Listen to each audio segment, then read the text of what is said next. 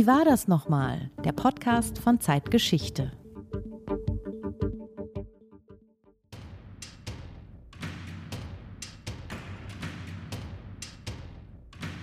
Was wir zu diesen Klängen sehen, sind schwarze Tänzerinnen und Tänzer in orangeroten Kostümen, andere in traditioneller Kleidung mit anklagenden, angstvollen Gesten. Sie laufen weg, warnen, schreien. Eine Tanzperformance unter den hohen Bäumen des alten Elbpark in Hamburg rund um das Bismarck-Denkmal. Dann folgen im Video auch animierte Comicsequenzen, Szenen eines grausamen Bismarcks als Kolonialherrn, massakrierte Afrikanerinnen und Afrikaner, man sieht Gewalt und Blut. Das Video, dessen Soundtrack wir gerade hören, gehört zu einer Tanzperformance aus dem Jahr 2021, die unter dem Namen Bismarck Dekolonial aufgeführt wurde. Tänzerinnen und Tänzer aus verschiedenen Ländern, die einmal deutsche Kolonien waren, also Tansania, Namibia oder auch Kamerun, waren da dabei. Es gibt ein Video auf YouTube und wir hören nochmal rein.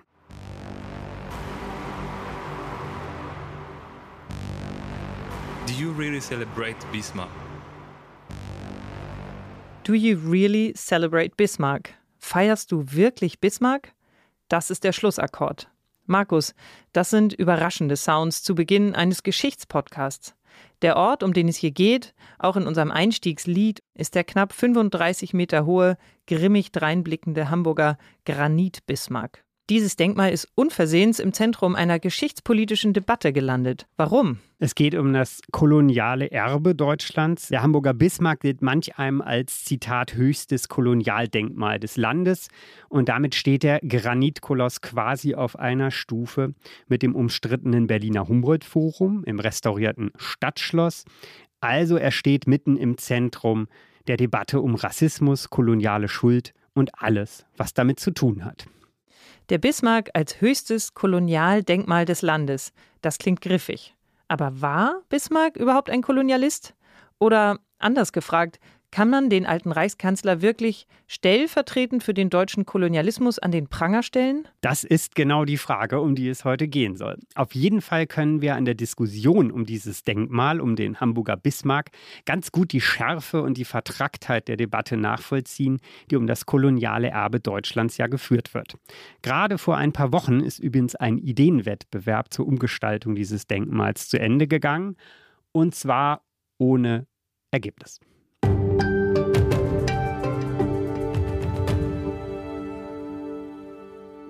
Das ist Wie war das nochmal? Der Podcast von Zeitgeschichte. Heute mit Markus Flor, Redakteur von Zeitgeschichte. Und mit Caroline Warnbeck, Mitarbeiterin von Zeitgeschichte, Historikerin, Hamburgerin. Und heute auch mit Laura Wallenfels, unserer Hospitantin. Hallo, liebe Laura. Hallo Markus, hallo Caroline. Bismarck und die deutschen Kolonien. Die Deutschen und der Kolonialismus. Wie erinnern wir uns an die Vergangenheit? Die Fragen sind groß, fasern leicht aus und sind oft gar nicht so einfach zu packen. Aber wir wollen uns heute sozusagen an den Granitblöcken der Bismarck-Statue hier in Hamburg in die deutsche Geschichte hinabhangeln. Ganz konkret an diesem Beispiel. Denn es ist für sich schon ein besonderes Denkmal. Und es steht auch für einiges mehr. Nämlich für den, ich nenne es mal, postkolonialen Denkmalsturm der vergangenen Jahre. Ich glaube, das kann man schon so nennen. Wir erinnern uns vielleicht noch an die Bilder aus dem englischen Bristol, wo im Juni 2020 eine wütende Menschenmenge die Statue des britischen Sklavenhändlers Edward Colston erst vom Sockel stieß, dann durch die Straßen rollte und schließlich mit vereinten Kräften im Hafenbecken versenkte. Platsch, da war er nass. Oder an die heftigen Debatten, die um das Erbe von Cecil Rhodes geführt werden den Imperialisten, Gold- und Diamantminenmagnaten und Premierminister der südafrikanischen Kapkolonie. Für die britische Krone dehnte Cecil Rhodes deren Kolonien um das heutige Simbabwe, Botswana und Sambia aus. Doch 2015 führte die Protestbewegung Rhodes Must Fall schließlich zur Demontage des Rhodes-Denkmals auf dem Campus der Universität Kapstadt. Zur Debatte wurde auch gestellt, ob die Rhodes University in Machanda, auch bekannt als Grahamstown, in Südafrika eigentlich noch ihren Namen tragen sollte, ebenso die Columbia University in New York. In Deutschland kennen wir ähnliche Diskussionen durchaus, auch um Straßennamen. Der bekannteste Fall ist vielleicht die Mohrenstraße in Berlin-Mitte, die wohl bald umbenannt sein wird. Ja, man kann sagen, das koloniale Erbe quillt an vielen Stellen hervor. Und viele der postkolonialen Debatten finden sich auch im aktuellen Zeitgeschichte-Heft Der deutsche Kolonialismus. Das Humboldt-Forum, die Mohrenstraße, die Frage nach einer Entschädigung für die Herero und Nama, die Opfer eines Völkermordes in Namibia wurden, begangen durch deutsche Truppen dort zwischen 1904 und 1908. Auch Bismarck taucht im Heft auf und auch Hamburg. Ja, und damit die Stadt, die Professor Jürgen Zimmerer, einer der Wortführer der postkolonialen Kritik, so nenne ich ihn mal, mitunter die Kolonialhauptstadt Deutschlands nennt. Zitat Zimmerer. Hamburg, die Kolonialhauptstadt Deutschlands. Mit Zimmerer haben wir für unser Heft ein ausführliches Interview geführt, aus dem wir heute in der Sendung auch einige Passagen hören werden. Und also ich muss sagen, wie sehr sich die Kolonialzeit in die Geschichte der Stadt, unserer Stadt, sage ich jetzt mal, eingeschrieben hat, das spricht aus vielen Geschichten in unserem Heft sehr deutlich. Und natürlich haben wir den Ort, der dafür heute etwas unversehens mehr steht als alles andere, auch besucht. Wir haben einen kleinen Spaziergang rund um den Bismarck gemacht und dort ein paar Stimmen eingefangen. Und zwar mit der etwas provokanten Frage, muss der Bismarck weg? Laura, wie haben die Leute reagiert? Tatsächlich ganz unterschiedlich. Manche waren total überrascht von der Frage und schienen sich darum auch gar keine Gedanken gemacht zu haben. Andere hatten schon eher eine klare Meinung zum Denkmal und manchmal sogar Verbesserungsvorschläge. Dann hören wir uns das doch mal an. Finden Sie, der Bismarck muss weg? Den würde ich lassen. Der gehört zur deutschen Geschichte und demzufolge auch zu Hamburg. Egal wie. Ob nur im positiven oder im negativen Sinne. Ich finde es eigentlich ganz gut, ganz schick. Es ist zu groß. Man sieht es im Stadtplan, dass man am Bismarck-Denkmal ist, aber sonst nichts. Auch der Vorplatz, also es war mit das schlimmste Denkmal, was wir bis jetzt gesehen haben. Ich würde mir wünschen, dass es eine Hinweistafel gibt, äh, wo drauf steht, wer es ist, äh, warum er hier steht und so weiter und so fort. Äh, mir gefällt es nicht, mir ist es zu heroisch. Das da oben sieht aus wie eine Müllhalde. Es sind schon wieder Graffiti drauf und niemand kümmert sich. Ja, ja, es ist ein Teil der Geschichte. Man muss das schon akzeptieren. Stören tut es mich nicht. Ja, wir hören, die Meinungen gehen echt weit auseinander. Und man kann sich nun fragen, ist er nun zu groß, der Bismarck? Ist er zu heroisch oder stört er nicht weiter? Laura, damit unsere Hörerinnen und Hörer sich diese Bismarck-Statue besser vorstellen können, wie sieht der Ort genau aus, an dem das Denkmal steht? Wie würdest du das beschreiben? Also der Bismarck steht im alten L-Park für alle Nicht-Hamburger und Nicht-Hamburgerinnen. Das ist gar nicht so weit von den Landungsbrücken und der Reeperbahn entfernt. Man kann ihn auch schon von weitem sehen. Immer wieder ragt sein Kopf zwischen den Bäumen hindurch, blickt quasi über St. Pauli und die Elbe. Eigentlich steht er also mitten in der Stadt. Aber der L-Park selbst ist ein seltsam stiller und irgendwie isolierter Ort. In der Mitte erhebt sich ein Hügel und auf dem steht eben das Denkmal. Davor liegt allerdings Müll und Scherben. Der Boden ist uneben. Es fühlt sich irgendwie an wie auf einer Baustelle. Alles ein bisschen verwahrlost. Und darüber erhebt sich der fast 35 Meter hohe, monumentale Bismarck auf einem gewaltigen Granitsockel. Das englische Wort Peace ist meterbreit in bunten Farben auf den Sockel gesprüht. Und um sich eine Vorstellung von den Dimensionen zu machen, allein Bismarcks Kopf misst knapp zwei Meter und die gesamte Figur aus Granit wiegt 625 Tonnen. Wenn man dann so davor steht und zu ihm hochblickt, wird einem schon fast ein bisschen mulmig. Ja, das beschreibt es wirklich gut. Und wegen all dieser widersprechenden Gefühle lohnt es sich umso mehr, dieses Denkmal einmal im Kontext seiner Zeit zu betrachten. Dafür haben wir auch den Kunsthistoriker Jörg Schilling am Bismarck getroffen. Mitte September an einem grauen, regnerischen, windigen Morgen. Und die erste Frage, die nicht nur mir am Fuße des steinernen Reichskanzlers in den Sinn kommt, ist: Wohin schaut er eigentlich? Also, wohin schaut der Bismarck? Es ist irgendwie schon auffällig, ähm, dass sein Blick nicht zu den Landungsbrücken rübergewandt ist oder vielleicht zur berühmten Kirche St. Michaelis. Der Michel, die kennt man ja auch, der ist hinter ihm im Rücken vom Bismarck. Man könnte fast denken, er dreht ihm den Rücken zu. Aber ja, wohin schaut der Bismarck denn nun, Herr Schilling?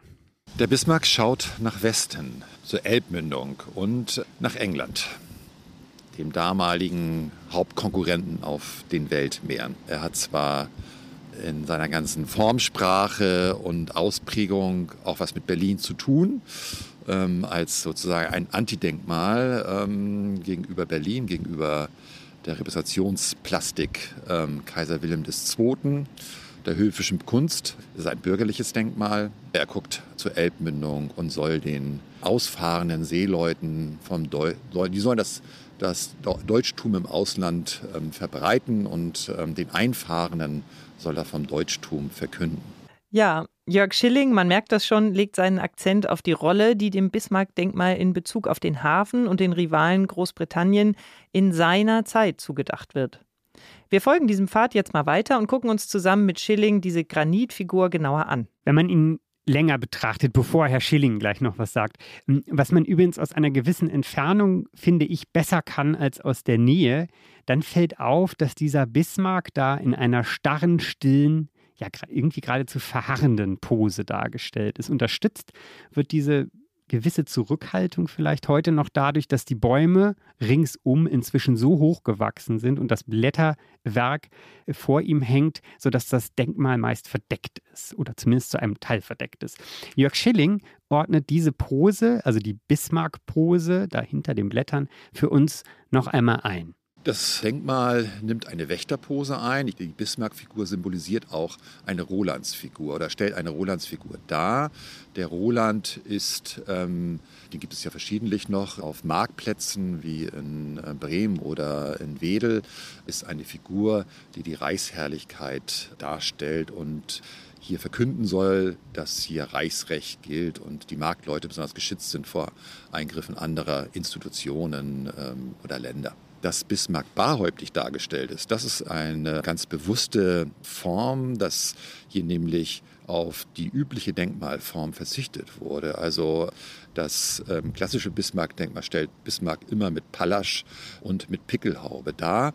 Und hier hat man explizit darauf verzichtet, um Bismarck sozusagen auch eine bürgerliche Anmutung zu geben. Ein Pallasch hat Herr Schilling da eben erwähnt, mit dem Bismarck häufig dargestellt wird. Das ist übrigens ein Säbel. Denn gar nicht weit von diesem Bismarck-Denkmal steht in einem Park in Altona ein weiterer Bismarck, ein deutlich kleinerer, der einen solchen Pallasch in der Hand hält. Dieses Bismarck-Denkmal ist in den vergangenen Jahren immer wieder mit roter Farbe attackiert worden, was dem Granitkoloss im Elbpark bislang erspart blieb. Es könnte allerdings auch daran liegen, dass der große Bismarck im Elbpark quasi über dem Boden schwebt ein paar Meter. Er steht ja auf einem monumentalen Sockel und der ist schon ziemlich hoch. Ich will aber noch einmal auf das zu sprechen kommen, was Herr Schilling zur Figur, zur Pose von Bismarck sagt, die dieses Bismarck-Denkmal also ausmacht. Er wacht da eben als Roland, als, als mittelalterlicher Roland gewissermaßen über Stadt und Hafen im Stile eben eines Ritters aus dem Mittelalter, als Gewährsmann des Bürgertums, aber auch als Sinnbild der Freiheiten und Rechte der Stadt. Und künstlerisch, kunstgeschichtlich haben wir ähm, ein für die Zeit um 1900 ein recht modernes Denkmal vor uns. Bismarck wird hier stilisiert und idealisiert und zum Träger bestimmter Ideen. Und das ist schon ein Hinweis darauf, warum dieses Denkmal doch irgendwie sperrig ist. Ja, und umso verwunderlicher ist, wie wenig es bisher in seinen Kontext gesetzt wird. Es gibt eine kleine Tafel dort, aber weder über seine Entstehung noch über Bismarck und seine Politik kann man am Denkmal viel erfahren. In der Diskussion wird viel über den Kontext des Bauwerks gesprochen, auch bei anderen Konflikten um Denkmäler, Straßennamen oder zum Beispiel auch die Inschrift an der Kuppel des Humboldt-Forums in Berlin. Also, wir können festhalten, der Kontext ist immer bedeutsam. Das ist ein ganz wichtiger Punkt auch und gerade wenn wir darüber reden, ob Denkmäler gestürzt oder verändert werden sollen. Aber hier beim Bismarck findet man so gut wie keinen Kontext, keine Einordnung. Ja, das stimmt, absolut. Aber wie würde man denn den Kontext herstellen? Wie wollen wir den Kontext herstellen? Vielleicht, indem wir zumindest daran erinnern, wer diese Statue wann einmal aufgestellt hat, warum und welche Aussage damit verbunden war. Und wie die Stimmung am Tag der Eröffnung gewesen sein könnte, das konnten wir beim Treffen mit Herrn Schilling vor ein paar Tagen am Bismarck gut nachfühlen. Denn wie ich schon sagte, es war windig, es regnete, ringsumher lärmte Hamburg und sein Hafen. Und Jörg Schilling begann zu erzählen von diesem Tag im Juni 1906, als es bei der Einweihung des Denkmals zu einem kleinen Schreckmoment kam. Ja, das scheint sehr stimmig zu sein, ähm, wenn wir uns vorstellen, dass es geregnet hat, das Denkmal mit einer Stoffhülle umhüllt war. Kurz vor der Einweihung hier waren Tribünen vor dem Denkmal, Holztribünen aufgebaut.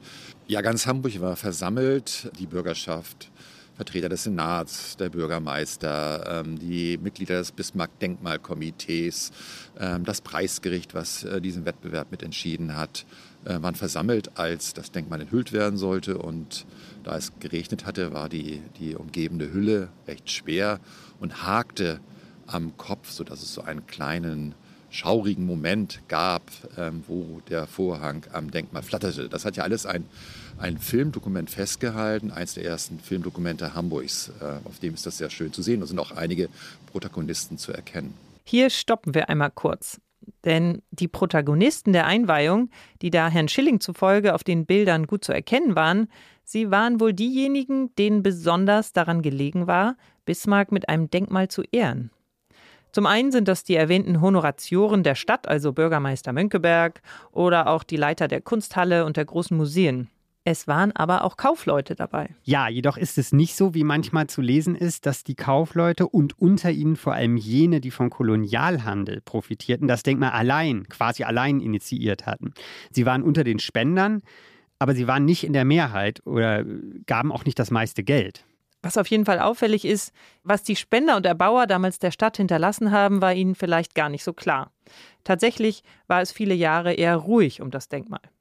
Seit einigen Jahren aber wird nun die Frage wieder sehr angeregt diskutiert, wie wir mit diesem Koloss umgehen sollen. In Hamburg und auch darüber hinaus. Ja, dabei geht es natürlich nicht allein um dieses Denkmal, würde ich sagen, sondern um die Frage, wie gehen wir mit dem kolonialen Erbe unserer Gesellschaft um. Der Bismarck wird zum Symbol für den deutschen Kolonialismus in diesem Fall. Und am Umgang mit ihm entzündet sich die ganz grundsätzliche Debatte. Auf den Punkt gebracht hat es unser zweiter Gesprächspartner, Professor Jürgen Zimmerer. Er hat 2021 einen Aufsatz veröffentlicht, in dem er diesen Bismarck als das, Zitat, höchste Kolonialdenkmal Deutschlands bezeichnete. Hm, das haben wir ihn gebeten, noch einmal zu erläutern. Herr Zimmerer, wie begründen Sie diese Einordnung? Also der, die Bismarck-Statue im alten Elbpark ist die größte Bismarck-Statue äh, in Deutschland und damit auch die höchste. Sie ist ein Kolonialdenkmal, weil Bismarck nun mal global betrachtet nicht nur für die Reichseinigung in Deutschland, in Europa steht, sondern eben auch für die Aufteilung Afrikas in der Berliner Afrika-Konferenz, die er einberufen hat, um den deutschen Kolonialbesitz diplomatisch abzusichern. Er ist eben auch der Begründer des deutschen äh, Kolonialreiches. Oha, das ist eine sehr klare Position. Bismarck war Begründer des deutschen Kolonialreiches, darum ist dies ein Kolonialdenkmal. Aber Markus, ist das wirklich so einfach? Ja, also ein häufig formulierter Einwand dazu lautet zumindest, Bismarck war eigentlich gar kein Kolonialist. Er wollte keine Kolonien. Und ein zweiter wäre für die Verbrechen der deutschen Kolonialzeit, die wir ja durchaus kennen mittlerweile, wie den Völkermord an den Herero und Nama in Namibia oder den Maji-Maji-Krieg im damaligen Deutsch-Ostafrika, heute Tansania. Dafür kann man Bismarck eigentlich nicht verantwortlich machen, denn da lebte er gar nicht mehr. Aber genau diesen Punkt wollen wir nun im Folgenden, also diese Einwände wollen wir nun im Folgenden doch nochmal etwas genauer nachvollziehen. Was ist da dran?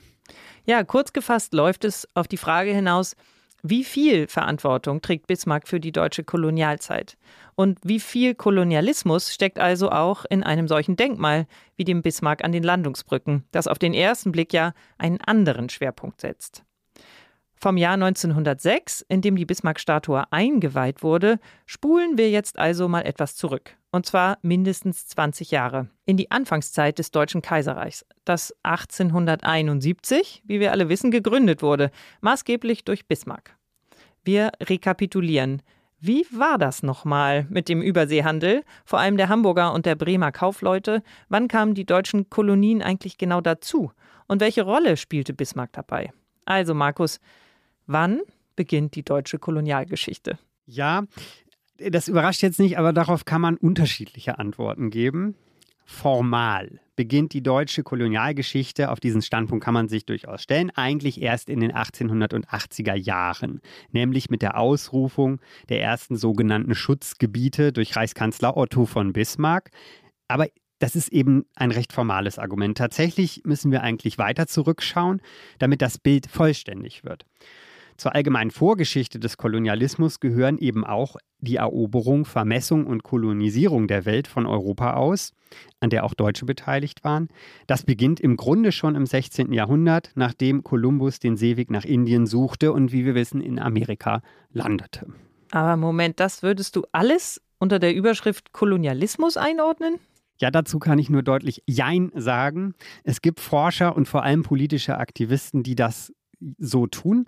Und im postkolonialen Diskurs, in dem wir uns jetzt ja auch irgendwie gerade befinden und der gerade in unserer Gesellschaft durchaus laut zu vernehmen ist, da wird vieles zusammengezogen in dieser Frage, ja. Ich denke zumindest, dass es wichtig ist, diesen Kontext aufzuspannen. Wir kennen zum Beispiel die Geschichten der ersten Deutschen in Nordamerika, die zu den Vorvätern der USA gehörten, in Philadelphia zum Beispiel. Das war so um 1700. Wir alle haben von den Reisen von Humboldt gehört in Südamerika. Das war um 1800 am Orinoco. Die Gründung deutscher Kolonien im Schwarzmeergebiet, als Zarin Katharina rief, das war auch kurz vor um 1800 und über die Geschichte der deutschen Kolonie Blumenau in Brasilien, die um 1850 gegründet wurde und noch heute eine große Stadt ist, haben wir ja eine eigene Zeitgeschichte, wie war das nochmal, Podcast-Folge gemacht. Da zählst du aber sehr unterschiedliche Orte, Ereignisse und Entwicklungen auf, finde ich. Ja, ganz genau und mit Absicht.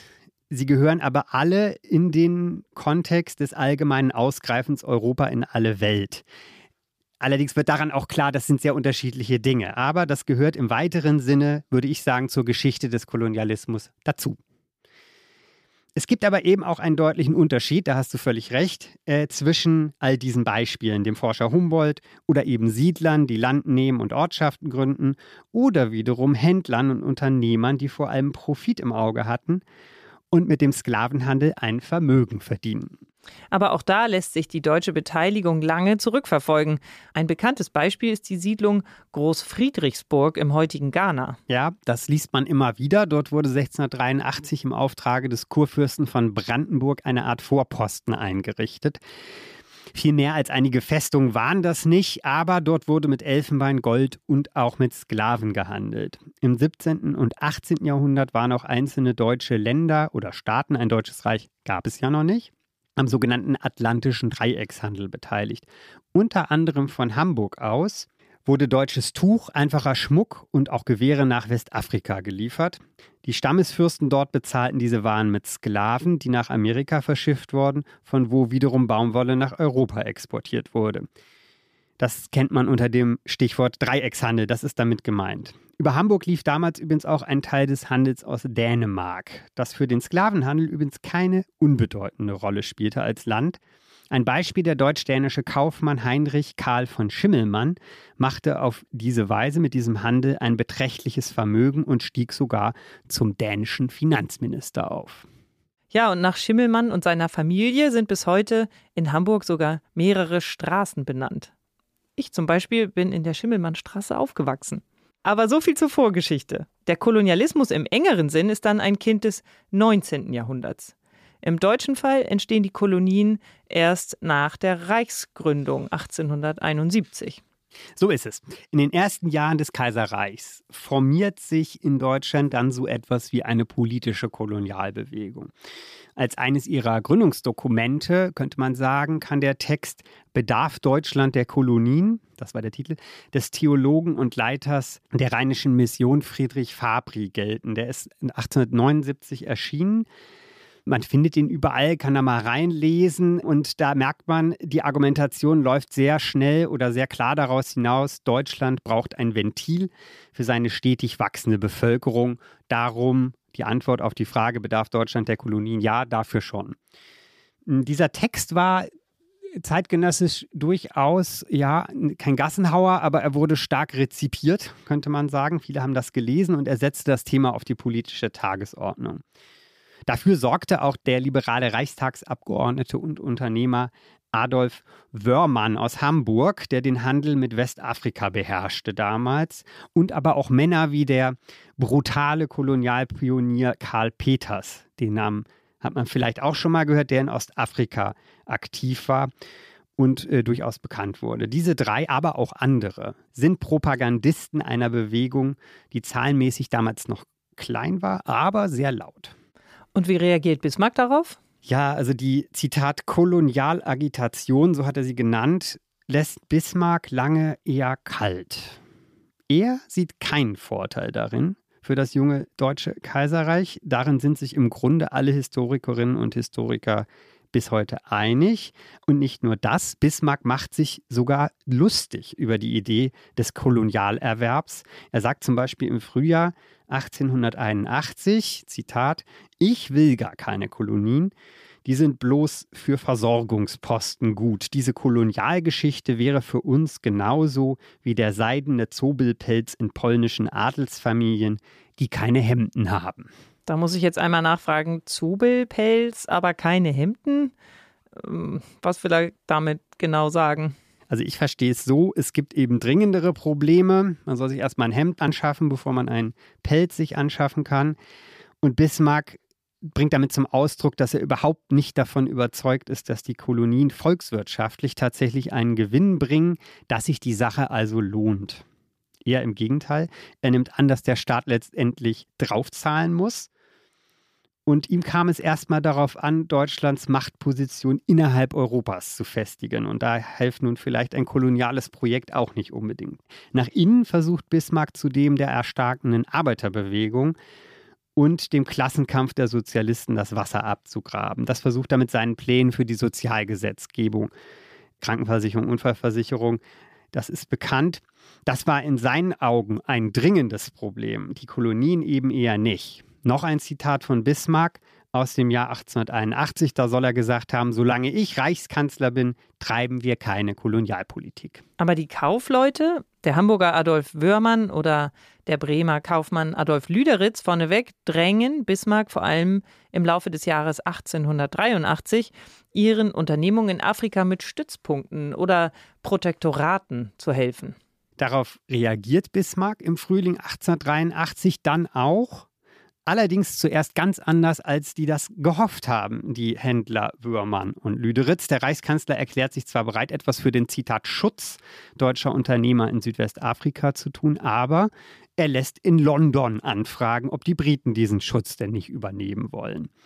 Vor allem Wörmann baut damals im heutigen Namibia seine Unternehmung immer weiter aus und sein Bremer Widerpart Lüderitz lässt im gleichen Frühling 1883 an der Küste des Landes eine deutsche Fahne hissen und kauft einem örtlichen Chief, also einem Stammesoberhaupt könnte man vielleicht sagen, die Bucht ab. Das ging offensichtlich. Lüderitz hofft auf reiche Kupfervorkommen im Land, die er ausbeuten will. Das schildert übrigens sehr detailliert und interessant der Journalist Dietmar Pieper in seinem neuen Buch Zucker, Schnaps und Nilpferdpeitsche, das gerade erschienen ist. Kleiner Lesetipp. Den Reichskanzler Bismarck soll übrigens dieser performative Akt der Fahnenhissung in der Lüderitzbucht unter Zugzwang setzen. Das ist also ein strategisches, taktisches Manöver, könnte man auch sagen. Das klappt aber nicht, denn Bismarck ist auch ein Taktiker oder versteht sich auf Taktik und Strategie und er hat weiterhin vor allem erstmal die europäische Mächtekonstellation im Blick und er will vor allem keine Verstimmung mit England und das oder mit Großbritannien und das würde ein Kolonialerwerb in seinen Augen auf jeden Fall provozieren. Hier muss man jetzt aber einmal sehr genau auf die Daten schauen, denn das alles ist 1883. Aber schon im Laufe der folgenden Monate bis zum Frühling 1884 setzt Bismarck an zum kolonialen Schwenk zu einer Wende in der Kolonialpolitik und zwar einer sehr deutlichen. Was passiert damals? Ja, Schritt für Schritt, aber doch auch in beachtlicher Geschwindigkeit am Ende fällt der alte Grundsatz plötzlich weg dass es eben keine Kolonialpolitik geben soll, dass er keine betreiben will. Das hat sicher auch mit Wörmann und Lüderitz zu tun und ihren Aktivitäten, aber eben längst nicht nur. Von August 1883 bis Frühling 1884 verfährt die Reichsregierung unter Bismarck nun nach dem Grundsatz, ja, heute würde man vielleicht sagen, auf Sicht fahren. Wir erwerben keine Kolonien, das bleibt erstmal zumindest die Rhetorik, aber wir wollen den deutschen Handel ausbreiten und dabei auch schützen. Wie das gleichzeitig gehen soll, hm, naja, einzelne Kriegsschiffe werden dann vor die Küste von Namibia geschickt, aber hm, ne, ein, ein Boot, das mal nach dem Rechten sehen soll oder so. Aber gleichzeitig wird auch der deutsche Konsul in Kapstadt angewiesen, Lüderitz Rückhalt zu gewähren zumindest intern, wenn die Briten denn nichts dagegen haben. Am 24. April 1884 ändert sich aber einiges. Das ist zumindest im Nachhinein das Datum, auf das diese Entscheidung, dieser Moment verdichtet wird. Da geht Bismarck schließlich doch einen Schritt weiter. In einem Telegramm, wiederum an den Konsul in Kapstadt, erklärt er, dass die lüderitschen Besitzungen in Südwestafrika amtlich unter dem Schutz des Deutschen Reiches stehen.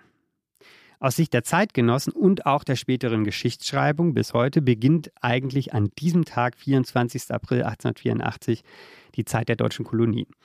In den folgenden zwölf Monaten wird auch die deutsche Flagge über Togo gehisst, kurz danach auch in Kamerun und mit einem Schutzbrief für Tansania wird auch dieses Land zur Kolonie zum sogenannten Deutsch-Ostafrika und im Mai 1885, also ein gutes Jahr später kommt durch einen weiteren Schutzbrief für die Neuguinea-Kompanie, wir sind jetzt also im Pazifik, auch eine Besitzung in Südostasien dazu. Bismarck, so kann man also zusammenfassen, legt doch noch die Grundlage für Kolonien für das Deutsche Kaiserreich. Ich habe aber immer noch nicht so richtig verstanden, warum. Warum macht er das? Das ist eine viel diskutierte Frage, über die man viele Bücher lesen kann, aber ich versuche es mal kurz zusammenzufassen. Das eine sind die Fakten, die eben Lüderitz und Wörmann in Afrika schaffen, der Druck, den sie aufbauen. Fahne hissen, um Schutz bitten. Sie preschen eben vor und pochen dann auf die angebliche Pflicht des Deutschen Reiches, sie und ihren Handel zu schützen. Aber Bismarck ist eben ein politischer Taktiker und Stratege und der lässt sich nicht einfach so hetzen oder vor sich hertreiben, er hat 1883, 1884 auch noch ganz andere Gründe, wir hatten es eben schon angedeutet, die Kolonialfrage für sich zu nutzen. Er erkennt, das ist zumindest nicht unwahrscheinlich, nämlich einen Weg, sie für den Machtkampf im Inneren zu instrumentalisieren. So argumentiert zum Beispiel der Bismarck-Biograf Christoph Nonn, der übrigens auch einen Beitrag für unser Heft geschrieben hat. Das finde ich jetzt erstmal erstaunlich. Bismarcks Kolonialpolitik hat eigentlich nur was mit der Innenpolitik zu tun? Ja, also jedenfalls auch. Im Herbst 1884 standen Reichstagswahlen an, für die sich zwei liberale Fraktionen im Reichstag bereits vorher zur zweitgrößten Partei zusammengeschlossen hatten. Das war ein politisches Drohszenario, so empfand Bismarck das zumindest. Denn es lässt ihn um seine Macht fürchten, denn seine Position gründete sich auf die Unterstützung der jetzt schwächeren Nationalliberalen. Und hinzu kommt etwas anderes. Kaiser Wilhelm I., von Bismarck ja in dieses Amt gebracht, kann man sagen, ist inzwischen 87 Jahre alt und sein Thronfolger Friedrich III. Gilt als liberaler oder jedenfalls liberaler als der Vater, was unter anderem auf den Einfluss seiner britischen Frau Victoria zurückzuführen ist. Der Thronfolger kündigt Bismarck an, wenn sein Vater stirbt, zumindest in Preußen mit einem liberalen Kabinett regieren zu wollen. Das ist ein Drohszenario. Bismarck fürchtet nun, Zitat, in die Republik hineinzusausen, wie auf einer schiefen Ebene, die schiefe Ebene des Liberalismus. Das sagt er in einem Gespräch Mitte April 1884. Das ist verbürgt. Friedrich III. droht im Falle der Thronbesteigung das Deutsche Reich also zu einer konstitutionellen Monarchie etwa nach britischem Vorbild umzubauen. Okay, also dass dieses Erstarken der Liberalen ein Problem aus Bismarcks Sicht sein sollte, kann ich mir gut vorstellen. Aber ich habe jetzt noch nicht verstanden, was hat all das denn mit den Kolonien zu tun? Kurz gesagt, in der Kolonialfrage erkennt Bismarck, der alte Stratege, ein Streitthema. Ein Zankapfel, einen Keil, den er zwischen den anglophilen Thronfolger und dessen britischer Gattin und die deutschen Liberalen treiben kann die er ja als gemeinsame Gefahr für sich wahrnimmt. Denn die Engländer, die Briten, waren natürlich nicht dafür, dass Deutschland eine konkurrierende Kolonialmacht wird. Das wollte Bismarck ausnutzen. Bismarck fürchtet, das ist außerdem wichtig zu bedenken, um sein politisches Überleben. Er ist der Überzeugung, dass er den Thronfolger im Falle der Amtsübernahme von einem Bündnis mit dem liberalen England abhalten muss, um damit den liberalen innenpolitischen Umbau zu verhindern. Und eine deutsch-englische Krise, die er mit seiner Kolonialpolitik, mit seiner kolonialen Wende provozieren will, soll den konservativen Bismarck für den Thronfolger Friedrich III., wenn er denn seinen Vater ablöst, unentbehrlich machen. Das würde tatsächlich, ist ein taktisches Manöver, das man erstmal durchdringen muss, ja, aber es würde tatsächlich den kolonialen Schwenk von 1884 erklären. Und in der Forschung, denn diese These kommt natürlich aus der Forschung, wird dieses Raisonnement auch die Kronprinzenthese genannt. Wobei ich mir erlauben möchte zu sagen, dass sie ja zumindest äh, zu gleichen Teilen eine Kronprinzen-Gattinnen-These ist eigentlich. Victoria ist die echte Liberale. Friedrich hat da eigentlich weniger politisches Profil. So gesehen werden also die Schutzbriefe von 1884 vor allem ein Wahlkampfmanöver von Bismarck und den Konservativen. Ist das so? Und vor allen Dingen geht das auf? Ja, es spricht schon einiges für diese Argumentation. Im Jahr 1884, dem Jahr der Reichstagswahlen, sagt Bismarck es intern auch einmal ganz deutlich, Zitat, die ganze Kolonialgeschichte ist ja Schwindel, aber wir brauchen sie für die Wahlen. Und das Kalkül geht tatsächlich auf. Im Sommer 1884, also vor den Wahlen im Herbst, weht eine regelrechte Kolonialeuphorie durch Deutschland, als die ersten Schutzgebiete ausgerufen sind. Kritik kommt von Sozialdemokraten, Linksliberalen und dem katholischen Zentrum. Vor allem die wirtschaftsnahen Liberalen, die Nationalliberalen, machen sich dagegen für die Kolonien stark. Und das vorhin angesprochene Beispiel von Friedrich Fabri, Bedarf Deutschland der Kolonien, der Text, zeigt, dass auch im kirchlichen Milieu Deutsche in den Kolonien eine Zukunftschance erkennen. 1883 ist, das ist auch noch wichtig, wirtschaftlich ein Krisenjahr. Das trifft nicht nur die Geschäfte der Kaufleute, sondern es verschärft auch die Armut unter den Arbeitern und Arbeiterinnen. Kolonien galten da durchaus als Lösung oder sie wurden als Lösung präsentiert, weil sie neue Rohstoffquellen und Absatzmärkte boten, also letztlich die Wirtschaft ankurbeln sollten.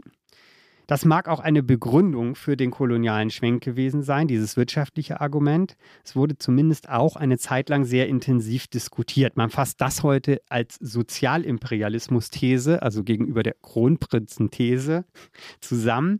Und bekannt hat diese These eigentlich der Historiker Hans-Ulrich Wähler gemacht. Und wie geht die Wahl 1884 dann aus? Tatsächlich wie von Bismarck gewünscht. Die Linksliberalen sind die großen Verlierer. Und damit fehlt dem zukünftigen Thronfolger Friedrich wir müssen immer sagen, der Vater lebt ja noch, er ist also tatsächlich nur der potenzielle Thronfolger. Dem fehlt zu diesem Zeitpunkt eine parlamentarische Mehrheit für eine neue Politik. Bismarck kann also erstmal durchatmen. Ja, und im November 1884 lädt Bismarck dann nach Berlin zur Kongo-Konferenz. Die wurde auch Afrika-Konferenz genannt. Und es ist eine große Kolonialkonferenz, auf der die europäischen Mächte mit den USA und dem Osmanischen Reich zusammenkommen. Und zwar wollen sie Afrika, so heißt es immer wieder, wie einen Kuchen unter sich aufteilen. Wenn Bismarck an den Kolonien selbst gar nicht interessiert war, warum macht er das? Also das Bild von Bismarck, der einen afrikanischen Kuchen aufteilt mit dem großen Kuchenmesser, das ist zwar sehr eingängig und es ist eine zeitgenössische Karikatur, daher kommt das auch durchaus. Es ist suggestiv, aber es ist auch nicht ganz richtig.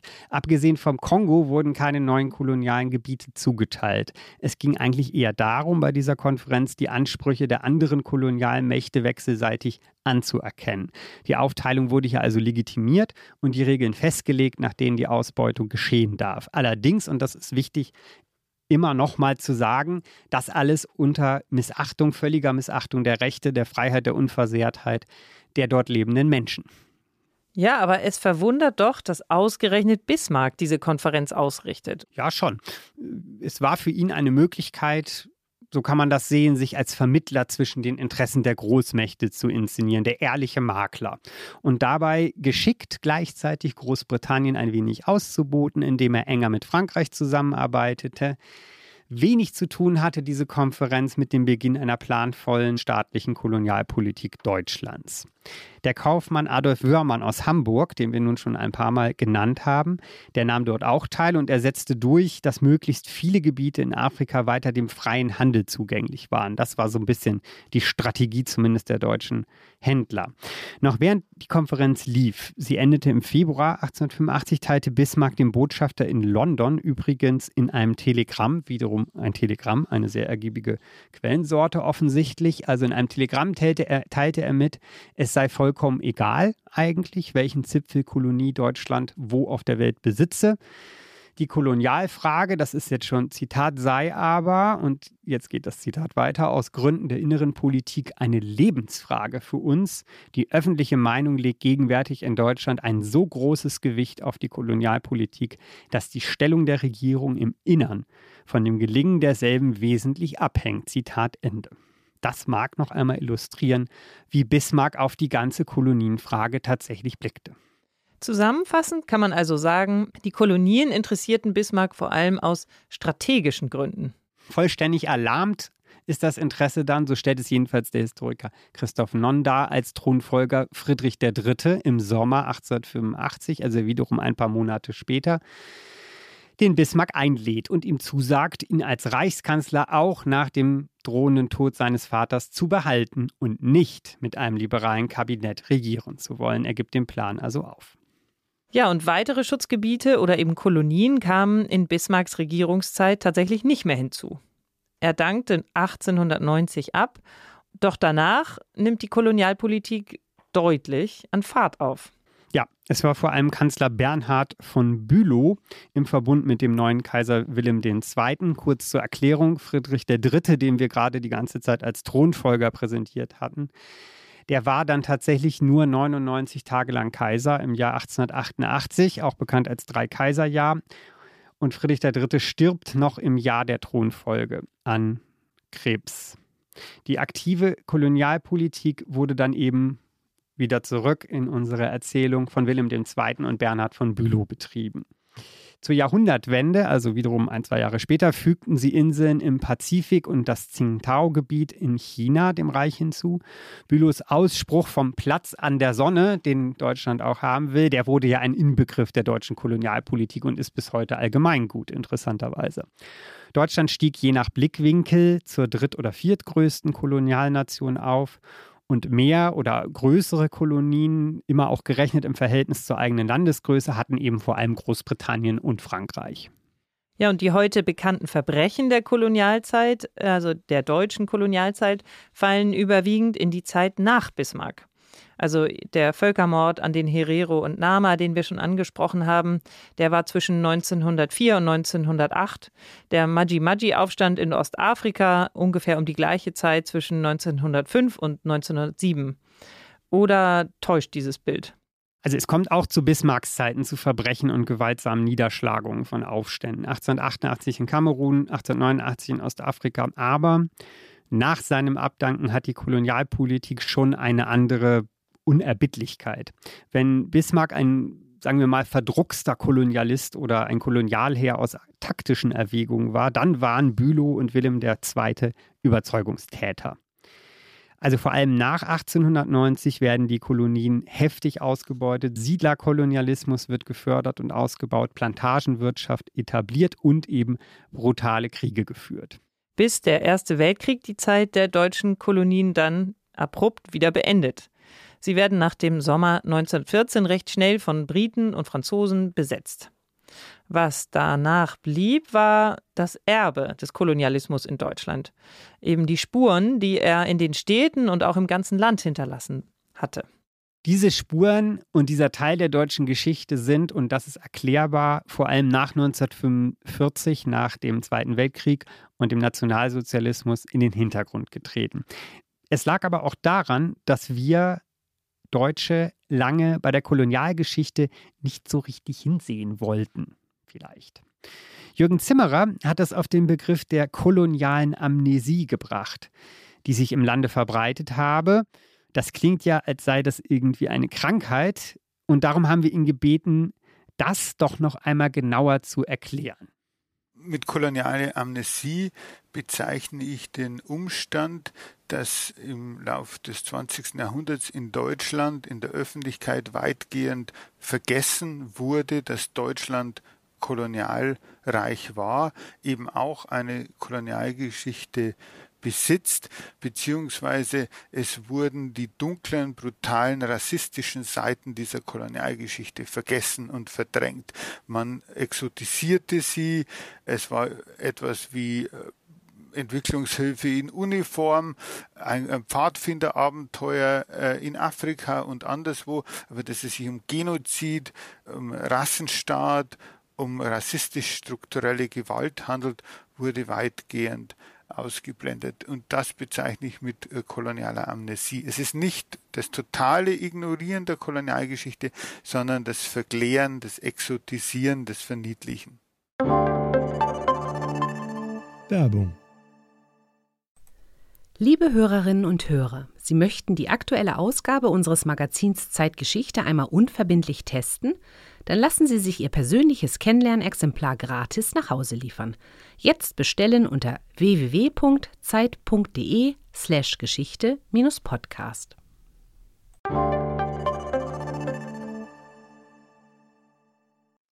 Die Kolonialzeit als Pfadfinderabenteuer, das ist schon krass, finde ich. Und dass das nicht zutrifft, da kann man Jürgen Zimmerer nur beipflichten, finde ich. Schauen wir aber auf die Diskussion um den Hamburger Bismarck oder auch das Humboldt-Forum in Berlin oder Debatten um Umbenennungen wie die der Mohrenstraße in Berlin-Mitte oder auch die Rückgabe der Benin-Bronzen, die ja monatelang durch die Medien ging, oder die Diskussion um eine Entschuldigung an Namibia für deutsche Kolonialverbrechen, dann ist diese Amnesiediagnose vielleicht nicht mehr ganz so zutreffend. Das würde aber auch Jürgen Zimmerer so sagen. Eine Besonderheit stellt aber unser Fall, das Bismarck-Denkmal in Hamburg, trotz allem dar. Und das liegt auch an dem, was sich in den letzten zwei Jahren hier getan hat. Die Stadt Hamburg hat nämlich mit Hilfe vom Bund das Denkmal reinigen und ertüchtigen lassen. Es hatte statische Probleme, auch weil im Zweiten Weltkrieg ins Fundament ein Luftschutzbunker eingebaut wurde. Weil der Bismarck aber nicht einfach nur mit dem Sandstrahl gereinigt werden sollte, hatte die Stadt einen Wettbewerb ausgerufen, wie das Denkmal eventuell neu gestaltet, umgestaltet, kontextualisiert werden sollte. Und Carsten Broster, der Kultursenator von Hamburg, wünschte sich ein optisches, Zitat, Störgefühl. Das sollte dem Bismarck irgendwie hm, ja, hinzugefügt werden. Einsendeschluss war im Frühling dieses Jahres 2023. 70, über 70 Vorschläge sind abgegeben worden. Acht kamen in die zweite Runde. Und dann trat die Jury zusammen, zu der auch Jürgen Zimmerer gehörte, und einigte sich darauf, keinen Vorschlag auszuzeichnen. Aber warum taugte keiner der Entwürfe, Herr Zimmerer? Ich würde nicht sagen, dass die Entwürfe nicht taugten. Auch die Jury war der Meinung, dass wir nicht über die Entwürfe und deren Qualität im Einzelnen urteilen, sondern dass wir der Meinung sind, dass eine unmögliche Aufgabe gestellt wurde, indem von der Politik gesetzt wurde, dass man den Bismarck nicht verändern darf und äh, weil er unter Denkmalschutz stehe. Das heißt aber, dass man im Grunde das Denkmal nicht enterrorisieren kann, weil jede Struktur, die das erlauben würde, im Grunde aufgrund der Monumentalität des Denkmals nicht angebracht werden kann, beziehungsweise nur mit einem immensen Aufwand, der praktisch nicht verwirklicht werden kann, wenn man quasi nicht einmal am Bismarck etwas verankern darf. Das wirft sofort die Frage auf, was sollte denn da verankert werden? Die Entwürfe sind sehr fantasievoll. Einmal sollte Bismarck eine Art Heiligenschein bekommen, der ihm über die Augen gerutscht ist. Das sieht ein bisschen aus wie ein Nachtsichtgerät oder ein Visor. Das hatte eine der Figuren im Raumschiff Enterprise auf der Nase. Die Älteren unter uns erinnern sich. Ein anderer Vorschlag hat um Bismarck eine große durchsichtige Blase aufgepumpt. Da sah er dann aus wie in einer Schneekugel. Ein dritter wollte ihm einen Federschmuck hinter die Glatze klemmen. Ein vierter oder eine vierte ihn komplett einrüsten in ein, ja, so ein, ein etwas äh, wild gewordenes Baugerüst Das sah ein bisschen aus wie bei Metropolis und natürlich war auch ein Darth Vader-Helm und ein Lichtschwert dabei. Naja, die Entheroisierung, die Herr Zimmerer eben auch angesprochen hat und sich wünscht, die gelingt bei diesen Entwürfen nicht immer. Das hast du schön formuliert. Also ich finde auch, dass einige der Vorschläge irgendwie ein wenig, ja, vielleicht läppisch klingen. Liegt das Scheitern des Wettbewerbs denn auch daran, dass niemand eine zündende Idee hatte? Ja, das ist leicht zu sagen. Ich hatte ja auch keine, sonst hätte ich sie eingeschickt. Hm, aber man kann diesen Eindruck schon auch ein bisschen gewinnen. Jürgen Zimmerer, der natürlich auch selber keinen Vorschlag eingesandt hat, ähm, formuliert aber zumindest einige Vorstellungen. Mit uns im Gespräch hat er die formuliert, wie er sich das denkt. Dass Denkmäler wie der Bismarck mit einem Störgefühl versehen werden. Ich bin der Meinung, dass man diese Denkmäler enterrorisieren soll. Man soll sie jetzt nicht abräumen. Die sind historische Dokumente, historische Quellen. Also man könnte aber einen Bismarck oder man könnte irgendein anderes Kolonialdenkmal ja mal hinlegen. Man könnte es auf den Kopf stellen. Man könnte äh, sonst was machen, dann wäre es immer noch da. Es wäre keine Geschichtsglitterung, aber es wäre enterrorisiert. Den 35 Meter langen Granitkoloss einfach mal so hinlegen oder sogar auf den Kopf stellen. Das ist auch nicht so ganz einfach. Auf jeden Fall kann man sich vorstellen, dass er in kürzester Zeit über und über mit Graffiti bedeckt wäre. Was beim Sockel des Bismarck-Denkmals ja auch sehr schnell passiert ist. Wir haben ja eingangs die Peace-Beschriftung schon erwähnt. Das Ganze passierte auch nachdem er gerade für mehr als sieben Millionen Euro gereinigt worden war. Ja, ich verstehe bei Herrn äh, Zimmerer immer, dass er entterrorisieren sagt. Er sagt aber entheroisieren, also ent, enthelden. Weiß nicht, wie man das übersetzen soll, aber das vielleicht nochmal als Service für unsere Hörerinnen und Hörer. Entheroisieren, nicht entterrorisieren. Ja, den Bismarck hinlegen und auf den Kopf stellen. Hm, das würde unser Kunsthistoriker Jörg Schilling, mit dem wir am Anfang am Bismarck unterwegs waren, wohl eher nicht unterschreiben. Aber er hat auch einen Vorschlag, wie man mit dem Bismarck-Denkmal in Zukunft umgehen könnte. Da haben wir ihn natürlich auch nachgefragt. Und den Vorschlag von Herrn Schling, den hören wir uns jetzt auch noch an. Meiner Meinung nach hätte das Denkmal durchaus in seiner Patina belassen werden können. Es ist wichtig, finde ich, dass es erhalten bleibt als Mahnmal, als Mahnmal ähm, des Nationalismus, nationalistischer Emphase vor dem Ersten Weltkrieg aber man hätte es nicht unbedingt ähm, Sandstrahl reinigen müssen. Dass es ertüchtigt wird, dass äh, die statischen Probleme behoben werden, das ist, das ist eine andere Frage. Also lieber gar nicht reinigen, das Moos drauf lassen, die Graffitis auch und den Zahn der Zeit seine Arbeit tun lassen. Die Bäume drumherum vielleicht noch höher wachsen lassen, bis Bismarck sozusagen im Wald verschwindet. Doch zumindest, Markus, für die Bemoosung ist es nun erstmal zu spät. Ja, das Moos ist weg. Der Bismarck an den Landungsbrücken strahlt wie selten zuvor. Er ist im Zentrum der Debatte.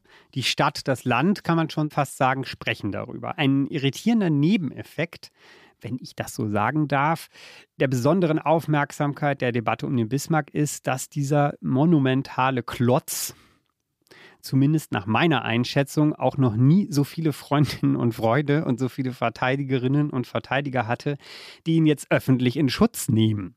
Selbst der kürzlich verstorbene Zeitchefredakteur und Herausgeber und Berater unseres Zeitgeschichteheftes Theo Sommer, seligen Angedenkens, hat ihn noch 2020 mit einem Kommentar verteidigt und gesagt, da soll man doch ein bisschen vorsichtiger mit umgehen. Ja, und was plant die Stadt nun nach dem Scheitern des Wettbewerbs mit dem Denkmal, Markus? Ja, da haben wir nochmal nachgefragt. Vom eigentlich ja angestrebten ästhetischen Störgefühl am Bismarck-Denkmal hat sich der Hamburger Kultursenator Carsten Broster nun öffentlich verabschiedet. Er wünscht sich kein Störgefühl mehr, sondern es soll jetzt vor allem darum gehen, dass das Denkmal durch Infotafeln in den Kontext gesetzt wird, kontextualisiert. Die sollen am Sockel angebracht werden. Es gab auch mal die Idee, in das Fundament ein Museum einzurichten. Aber jetzt wird auch diskutiert, dass die Infotafeln nur ins nahegelegene Museum für Hamburgische Geschichte kommen, einmal über die Straße relativ weit weg. Damit wäre aus meiner Sicht sehr wenig gewonnen. Ja, das sehe ich ehrlich gesagt genauso. Zusammenfassend kann man sagen, erstmal also wird das Bismarck-Denkmal so bleiben, wie es ist. Tja, vielleicht kehren wir zum Abschluss unserer Sendung noch einmal zum Anfang zurück. Ist es denn nun ein Kolonialdenkmal? Jürgen Zimmerer sagt, ja, natürlich. Und Sie, liebe Hörerinnen und Hörer, können sich sicher Ihre eigene Meinung bilden, die Sie uns auch sehr gerne schreiben können. Und zwar an zeitgeschichte.zeit.de. Natürlich haben wir auch unseren Denkmalführer und Kunsthistoriker Jörg Schilling danach gefragt. Und der hat vor seiner Antwort im Nieselregen hinter dem Rücken des steinernen Reichskanzlers einen Moment länger nachgedacht und dann geantwortet, es ist auch ein Kolonialdenkmal. Also es ist natürlich sehr wichtig, die koloniale Vergangenheit Hamburgs aufzuarbeiten. Äh, ob das jetzt nur gerade am Bismarck-Denkmal geschehen muss, das stellt sich mir als Frage, denn es sind doch Gebäude ähm, mit dem Kolonialismus mehr verbunden und prägnanter vor allen Dingen, wie zum Beispiel die Speicherstadt als solche. Ähm, das ist ja offensichtlich das Schielerhaus, das Afrikahaus, das China-Haus. Es sind eigentlich alle Hamburger Museen mit großen Zuwendungen Hamburger Kaufleute gegründet worden. Und hier gibt es äh, insbesondere das ehemalige Völkerkundemuseum, das heutige Mark oder auch der Vorgängerinstitut der Universität, das Kolonialinstitut, sind Institutionen, an denen man sehr gut dieses Thema aufarbeiten kann. Dazu gibt es auch in Deutschland noch Denkmäler mit einer ganz offensichtlichen kolonialen Aussage. Zum Beispiel Reliefs auf dem Gelände einer ehemaligen Bundeswehrkaserne in Hamburg-Jenfeld. Da werden deutsche Kolonialtruppen geradezu glorifiziert. Oder hinter dem Bremer Hauptbahnhof steht ein steinerner Elefant. Was ich spannend finde, ist, Schilling jedenfalls überträgt mit seiner Aussage die koloniale Verantwortung praktisch auf die ganze Stadt auf viele ihrer prägenden Gebäude, auf ihren Wohlstand und damit auch ein Stück weit auf uns alle. Das ist meiner Meinung nach ein sehr interessanter und auch sehr zutreffender Gedanke, denn tatsächlich hat doch Hamburg als ganze Stadt von den Kolonien und dem damit verbundenen Handel profitiert. Schilling verändert also den Blick auf unsere Stadt und nimmt uns ein Stück weit alle in die Verantwortung. Und ich glaube, diese Diskussion hat noch nicht einmal richtig angefangen. Hier trifft das Bild der kolonialen Amnesie auch wenn es mir jetzt nicht so gut gefällt, wohl zu. Man denke nur zum Beispiel an die Hafen City in Hamburg, in der recht geschichtsvergessen einfach ein Quartier Überseequartier genannt wurde, als sei das total problemlos. Da gibt es dann auch einen Vasco da Gama Platz und die Magellan-Terrassen. Ich sage nicht, dass das alles nicht geht und dass man diese Namen nicht verteilen kann, aber es wirkt ein bisschen für mich äh, als würde man sich da so gedankenlos aus dem Krämerladen äh, der Geschichte bedienen und irgendwo was hinpflanzen, was irgendwie ganz gut aussieht oder ganz gut klingt. Da kann man auch einen Moment lang länger drüber nachdenken. Das wirkt auf mich ein wenig erratisch. Ich denke, wir müssen uns schon ein wenig öfter fragen, wie wir mit der kolonialen Vergangenheit unseres Landes und unseres Erdteiles umgehen. Diese Frage aber nun gerade auf den Bismarck an den Landungsbrücken zu reduzieren, das scheint mir tatsächlich irgendwie ein wenig, ja, schief den Kolonialismus auf den Bismarck zu reduzieren, ist irgendwie schief, aber umgekehrt auch den Bismarck auf den Kolonialismus zu reduzieren, ist auch auf jeden Fall sehr reduziert und sehr einseitig. Was nicht heißen soll, dass er nicht eben auch ein Kolonialist war. Liebe Hörerinnen und Hörer, wenn Sie an dieser Stelle weiterlesen wollen, möchten wir Ihnen zum Abschluss noch einmal unser aktuelles Zeitgeschichte-Heft ans Herz legen. Dort lesen Sie neben dem kompletten Interview mit Jürgen Zimmerer auch einen Text zum Streit um die Mohrenstraße in Berlin, zur Debatte um die Entschuldigung für den Völkermord in Namibia und auch eine Bestandsaufnahme der Restitution von Raubkunst wie den Benin-Bronzen aus deutschen Museen. Das war, wie war das nochmal? Der Podcast von Zeitgeschichte. Uns gibt es auch auf Instagram und Facebook. Schauen Sie dort doch gerne mal vorbei. Und die nächste Folge im kommenden Monat wird sich dann der deutschen Kolonialliteratur widmen. Vielen Dank fürs Zuhören. Tschüss. Auf Wiederhören.